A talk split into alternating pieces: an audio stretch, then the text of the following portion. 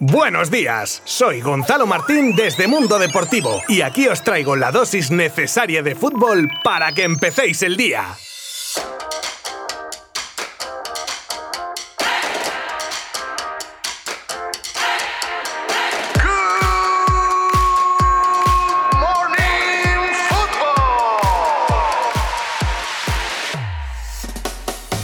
El Real Madrid que no puede volver a tropezar si quiere presionar al Barça y al Atlético de Madrid, y para ello deberá derrotar a un Cádiz que ya se la ha liado a un grande esta temporada y al que los tres puntos le darían casi casi la permanencia en primera y quitárselo de encima cuanto antes sería algo muy bueno para los gaditanos. Y de los aspirantes a campeón de liga también hoy juega el Sevilla en casa del Levante, al que le ocurriría algo parecido al Cádiz, y que de ganar casi certificaría su continuidad en la máxima categoría del fútbol español. Otros partidos que se juegan hoy son el Betis Athletic, Alavés Villarreal, Osasuna Valencia y un trascendental Elche Real Valladolid en la lucha por la permanencia.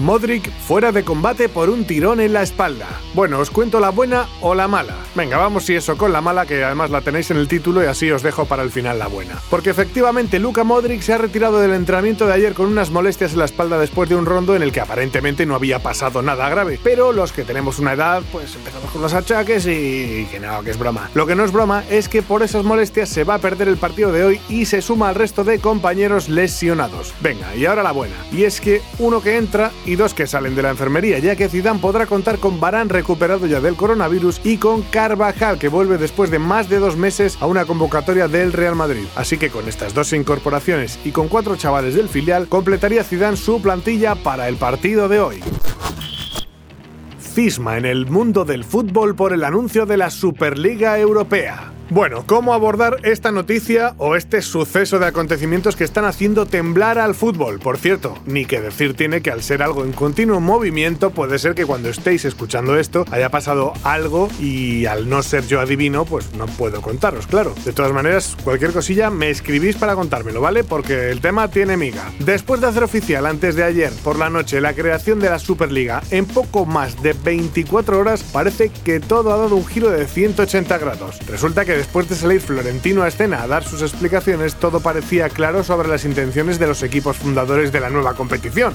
Pero esta pasada noche se ha tenido que reunir de urgencia con los miembros de la Superliga para tratar todo lo acontecido en la tarde-noche de ayer y replantearse todo este proyecto, porque lo que ha pasado, madre mía, llevaban dos años preparando todo y la situación de la pandemia parece que había precipitado las cosas. Decían que es lo mejor para salvar al fútbol, etcétera, etcétera. Pues la Superliga en unas pocas horas que se ha quedado en cuadro tras la salida de todos los equipos de la Premier. Y eran la mitad, ojo, eh, que no eran uno o dos. Los seis equipos han abandonado el proyecto que iba a salvar el fútbol tras una tarde de ayer llena de protestas y manifestaciones de aficionados, jugadores, etc. También hay que decir que se comenta que la UEFA les habría ofrecido una suma importante de dinero por no participar en la Superliga, lo cual, y aquí hago un mini inciso personal, porque parece que nadie dice nada, me parece un escándalo sin precedentes. Y que en mi pueblo pues se llama, no sé, Bueno, lo digo así con la boca pequeña porque es algo fuerte y a lo mejor es poco preciso, pero huele mal,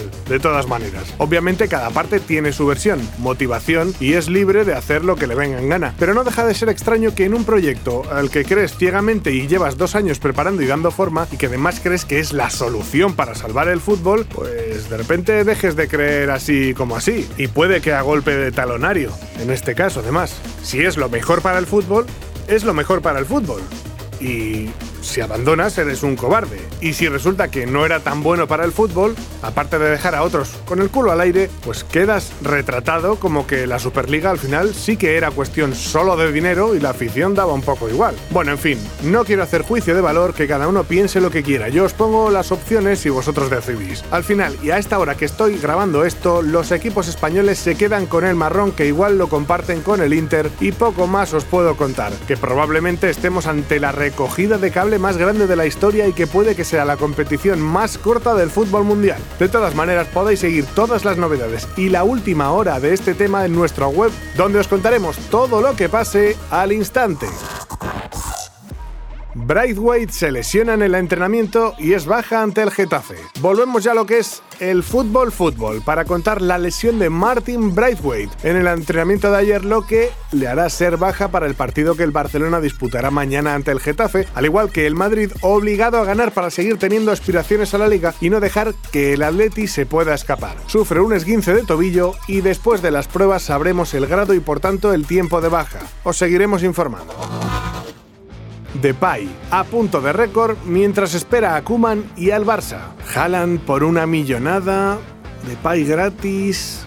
Qué dilema, ¿eh? Al menos para la cúpula culé, ya que el neerlandés, ajeno a esta decisión, sigue a lo suyo haciendo méritos para ser elegido por Kuman para acabar recalando en el Barça y lo ha hecho dejando su plusmarca goleadora a un solo tanto de igualarla. De esta manera se convierte en el segundo máximo realizador del campeonato francés, solo por delante de Kylian Mbappé, que son palabras mayores. Mañana más. Adiós.